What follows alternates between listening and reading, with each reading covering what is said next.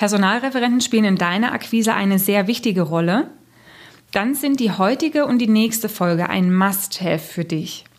Du hörst nämlich Interviews mit Personalreferenten von Top-Brands und erhältst wichtige Impulse, wie du deine Wunschunternehmen für dich gewinnst und dich in der weiteren Zusammenarbeit positiv abhebst.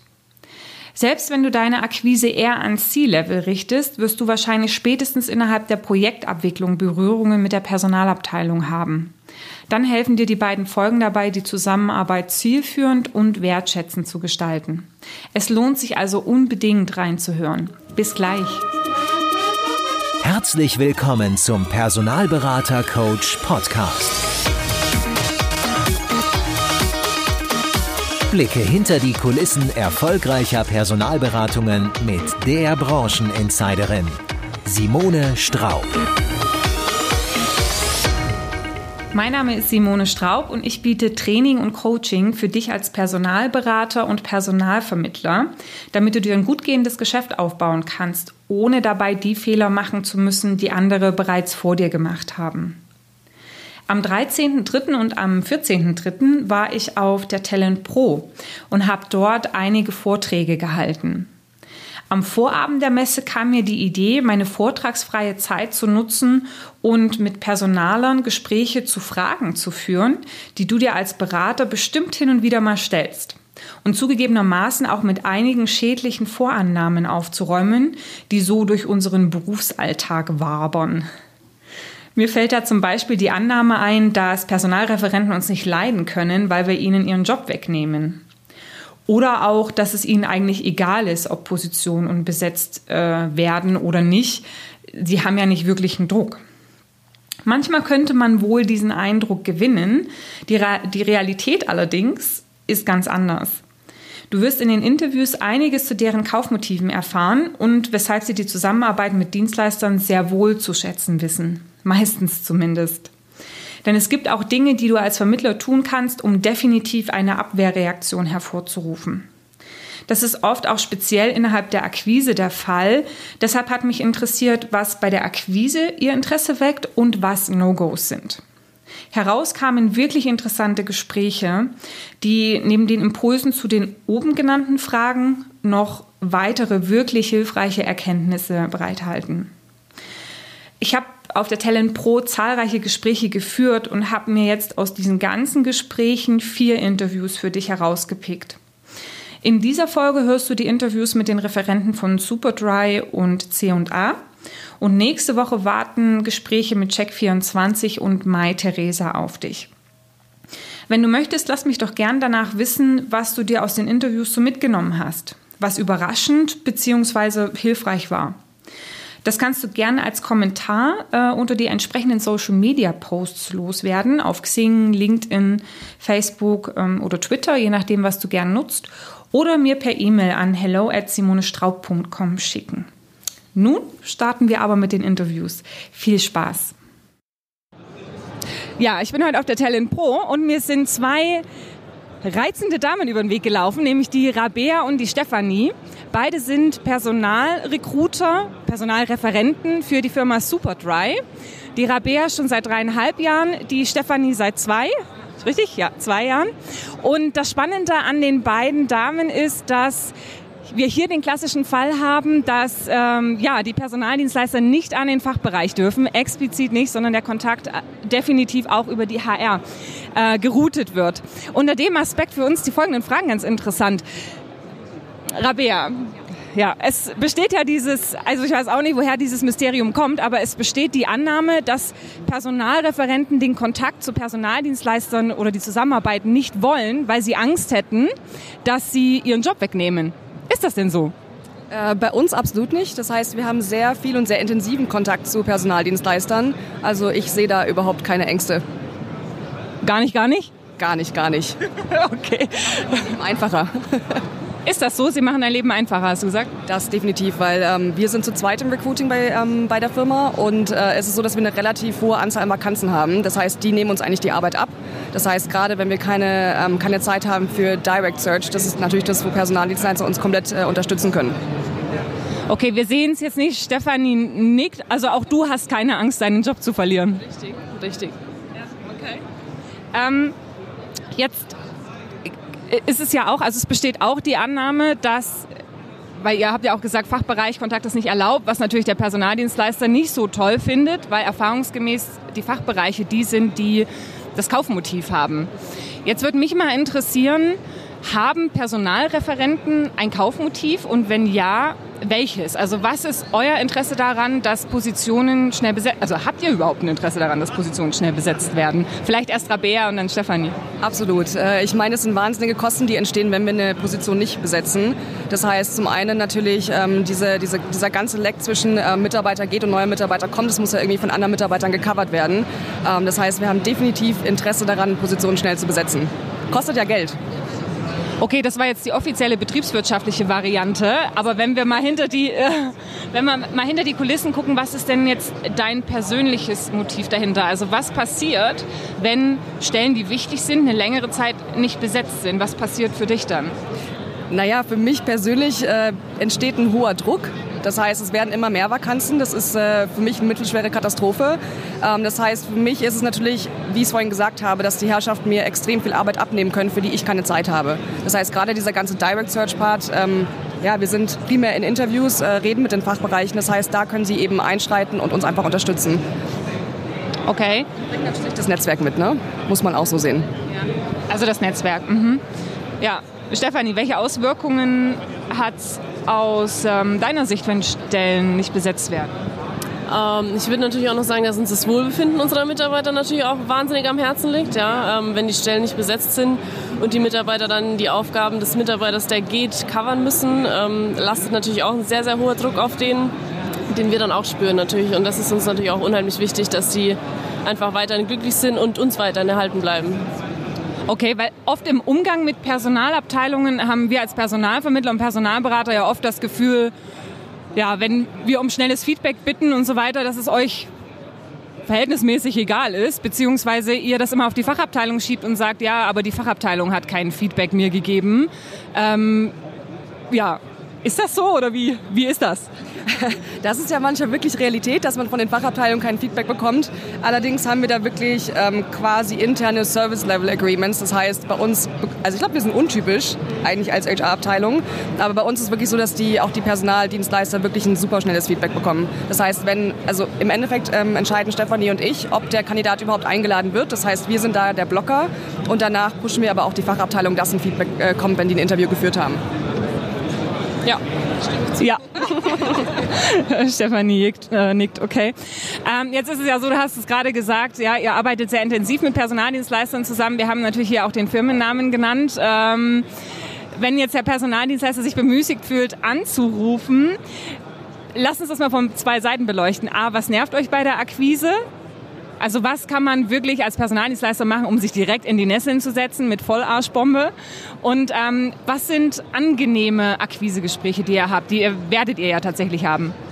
Ja, also im Prinzip das, was wirklich für uns störend ist, ist, dass einfach jeden Tag Hunderte anrufen und eigentlich gar nicht wissen, was wir machen. Das heißt, die wissen nicht, wo unser Schmerz sein könnte. Das heißt, es sind äh, primär Personaldienstleister, die einfach sehr breit aufgestellt sind, die kein Netzwerk mitbringen. Das nervt in der Akquise schon, weil wir denen einfach eine Absage erteilen müssen.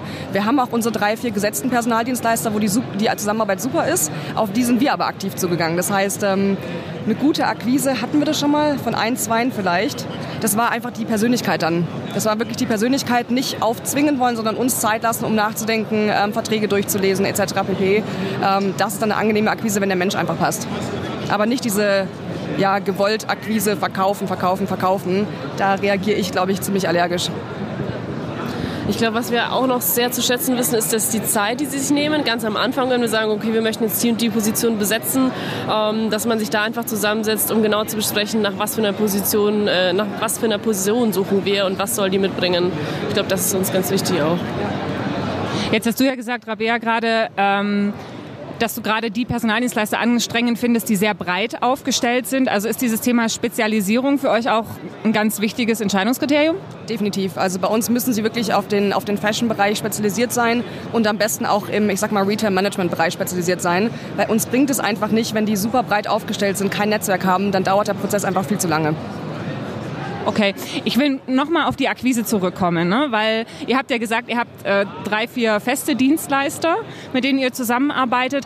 Was müsste denn jetzt ein neuer Dienstleister sagen, damit er euer Interesse weckt? Weil es kann ja tatsächlich sein, dass es vielleicht Dienstleister gibt, die eure Bedarfe noch besser bedienen. Also wie würde so ein neuer Dienstleister euer Interesse wecken? Ich gebe mal direkt an Steffi ab und dann zu Rabea.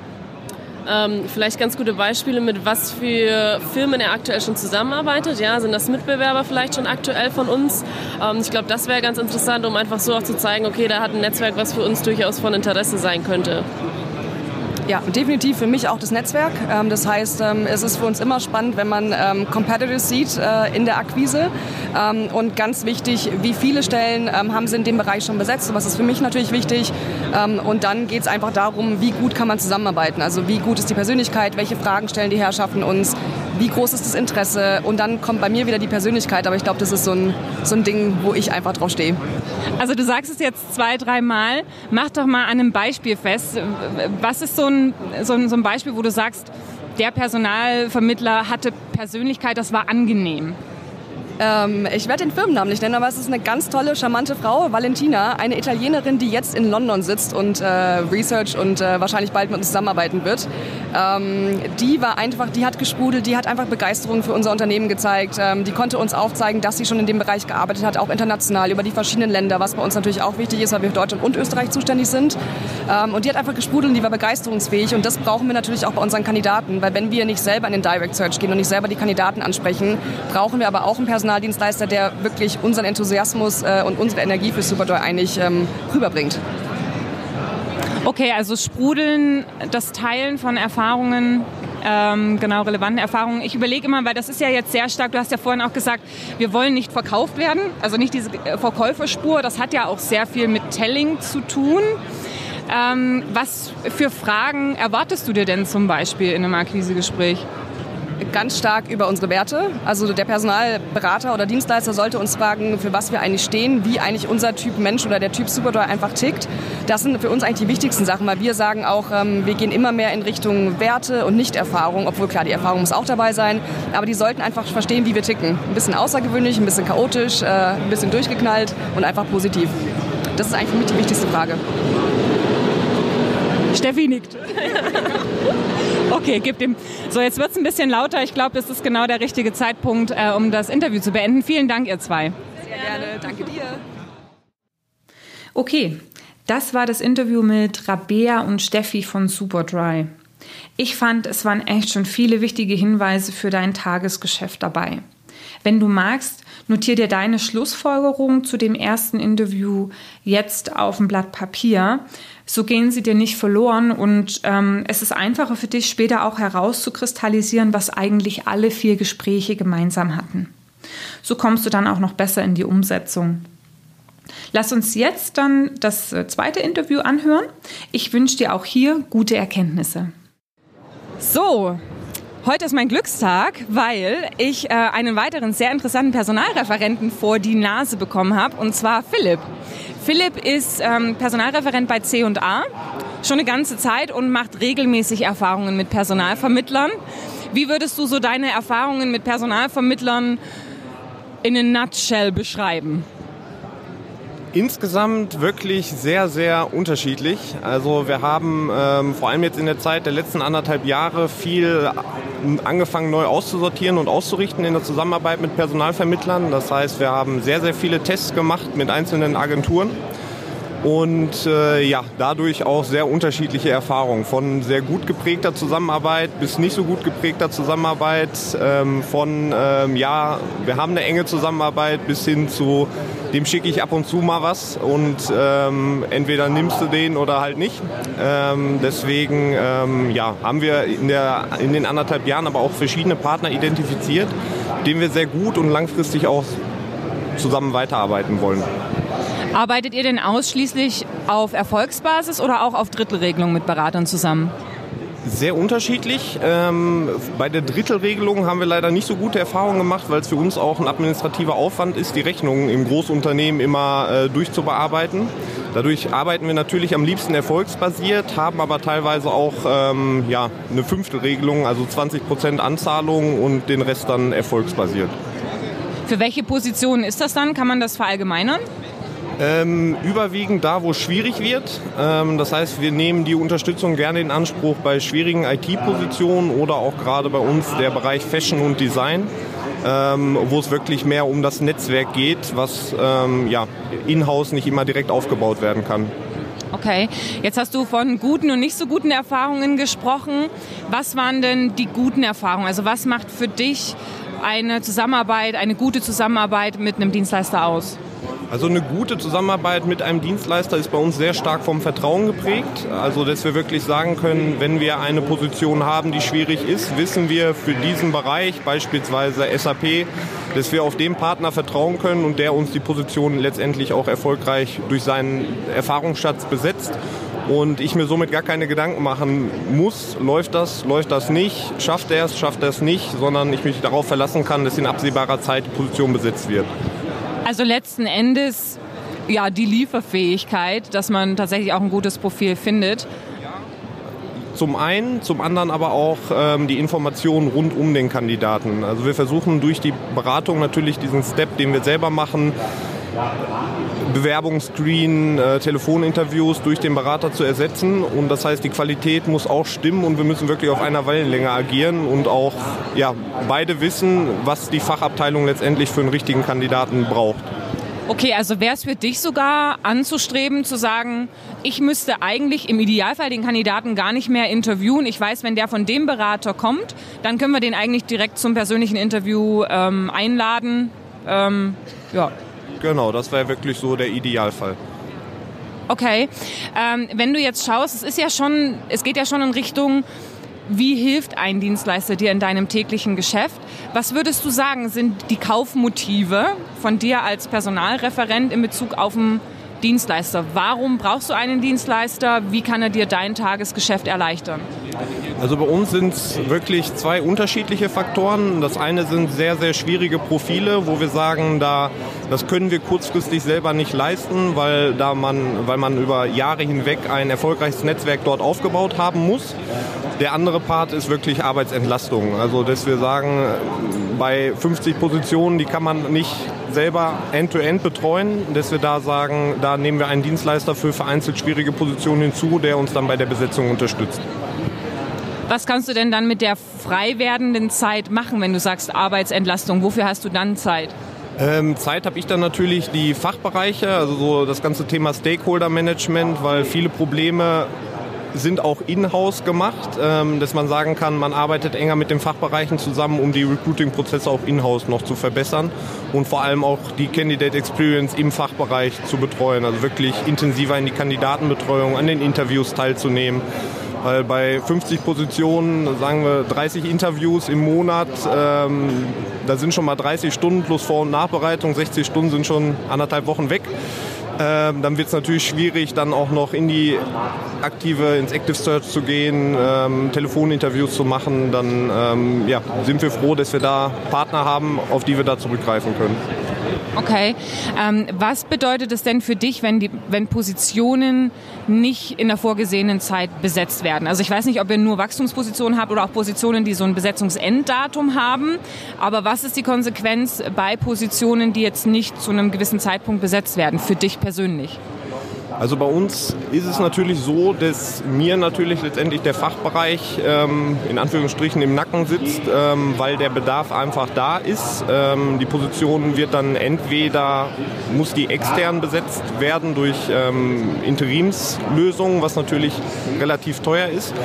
Ähm, andererseits ist es natürlich auch so, dass wenn ich einen ja, Bedarf im Team habe und dieser Mitarbeiter mir fehlt, das Team natürlich insgesamt etwas überlastet ist, ähm, was natürlich dann für ja, eine Disharmonie oder eine unharmonische Arbeitsatmosphäre im Team sorgt. Und das heißt, also ich bin dauerhaft dann mit diesem Konflikt im Team eigentlich ähm, konfrontiert. Okay. Ähm, hast du Angst, durch die Zusammenarbeit mit Personaldienstleistern deinen Job zu verlieren? Nein, definitiv nicht. Also das ist ähm, auch, sind eigentlich letztendlich auch zwei unterschiedliche Arbeitsbereiche. Ähm, deswegen für uns ist es ja ein Instrument aus dem Recruiting, ähm, wie wir Kandidaten gewinnen und wie wir ja, un, uns am Markt positionieren. Und ähm, ich glaube nicht, dass das komplett extern ähm, vergeben wird. Okay. Ähm, wie viele Anrufe von Personaldienstleistern kriegst du denn so schätzungsweise in der Woche? Zwischen 5 und 30. Zwischen 5 und 30? Oder zwischen 5 und... ja. Bis 30 die Woche. Ah, ja. Okay. Was macht für dich ein schlechter Akquise-Call aus, wo du sagst, oh, wenn ich das schon höre, dann könnte ich am liebsten gleich wieder auflegen? Also der schlechteste Akquise-Call ist eigentlich der, wo ich direkt die E-Mail bekomme und äh, wirklich gar keiner im Voraus äh, angerufen hat, was äh, zahlreich vorkommt, also wo einfach irgendwelche Profile, die auch nicht passgenau sind, ähm, einfach ins Unternehmen geschickt werden. Was auch sehr interessant ist, ist immer, ähm, hallo, haben Sie Bedarf? Nein, habe ich aktuell nicht. Und dann bin ich beim Newsletter angemeldet und bekomme einfach jede Woche irgendwelche Kandidaten. Ähm, wirklich gut und schlecht ähm, kommt darauf an, glaube ich, wie jemand vorbereitet ist. Also die meisten wissen weder, welche Position wir suchen, noch ähm, welche Herausforderungen wir haben. Und ähm, also es scheitert schon meistens an den wirklich Basics, wie man so schön sagt. Ähm, andererseits ist es wirklich, wie sympathisch jemand rüberkommt, also wie engagiert letztendlich. Für mich die gute Zusammenarbeit hängt sehr, sehr an dem einzelnen Berater, unabhängig vom Unternehmen. Ähm, wenn da wirklich jemand engagiert hinterher ist und auch Fachwissen mitbringt, weil das ist ja letztendlich bei fachspezifischen Positionen sehr, sehr wichtig, sowohl für mich als interner Recruiter als auch für externe Berater. Und wenn man da auf einer Wellenlänge ist, gehen wir gerne in Testphase. Okay, du sagst, ähm, engagiert oder das Engagement ist für dich wichtig. Neben der Kenntnis des Bereiches, der Position, die eben besetzt werden soll. Was macht für dich denn Engagement noch aus? Also ganz konkret, was für ein Verhalten soll der Vermittler, der Berater an den Tag legen? Also ein Berater ist für mich ähm, nicht nur jemand, der mir ein Profil schickt und ich sage ja oder nein, sondern äh, der muss dann auch schon irgendwie seiner Beraterrolle gerecht werden. Also ein Berater sagt mir zum Profil, der könnte gut bei euch passen, weil der die und die Persönlichkeit, weil der die und die Skills mitbringt, der will sich in die und die Richtung entwickeln ähm, anstatt ähm, der erfüllt die Bullet Points, die ihr sucht, uh, unabhängig davon, wie der Kandidat sich die Entwicklung vorstellt, möchte der in eine Führungsposition. Also der arbeitet auch sehr, sehr eng am Kandidaten und kann mir wirklich sagen, der Kandidat will zu euch, der brennt für euch und bringt noch die Skills mit. Ähm, das ist dann, macht für mich eigentlich die Beratung aus. Okay, Beratung, noch irgendwas, wo du sagst, das macht ein Berater engagiert? Ähm, also ist natürlich, ähm, was ich in-house mache, eigentlich dann in der externen Rolle, dass er auch ähm, abstuft, ähm, vielleicht irgendwann mal sagt, mir die Marktlage einschätzt, ähm, wie ist der Markt in dem und dem Bereich, haben wir da aktuell Chancen, haben wir keine Chancen, sind die Gehälter zu gering, ähm, sind wir wettbewerbsfähig und das sind dann, also er ist Marktexperte für mich. Ne? Ja. Okay, jetzt hast du ja gesagt, dass ja, du eigentlich einen wirklichen Berater erwartest, der auch reflektieren kann und sagen kann, warum jetzt genau dieser Kandidat so gut auch zu euch äh, passt und natürlich auch die passenden Kandidaten sucht. Das setzt natürlich auch immer voraus, dass man die Zeit bekommt, eine ordentliche Positionsbesprechung zu machen, eine ordentliche äh, Jobqualifikation. Und gerade für die erfolgsbasierten Personalvermittler ist es oft eine Herausforderung, weil wenn du 30 Anrufe die Woche bekommst oder lass es 20 sein und jeder will für die Jobs, die ihr momentan sucht, eine ausführliche Jobbesprechung machen, das ist wahrscheinlich ganz ganz schön schwierig. Was rätst du dann den Vermittlern, um deine Aufmerksamkeit zu bekommen und auch wirklich eine gute Positionsbesprechung mit dir machen zu können? Also wenn wir ähm, in die Zusammenarbeit gehen, dann machen wir auch wirklich, ähm, planen wir das erstmal langfristig. Also wir machen nicht ad hoc mal eine Position und dann mal gucken, ähm, sondern wir gucken dann wirklich, dass wir zwei, drei perspektivische Positionen haben, mit denen man dann zusammenarbeitet, dass sich dann auch beidseitig die Zeit lohnt, die man investiert.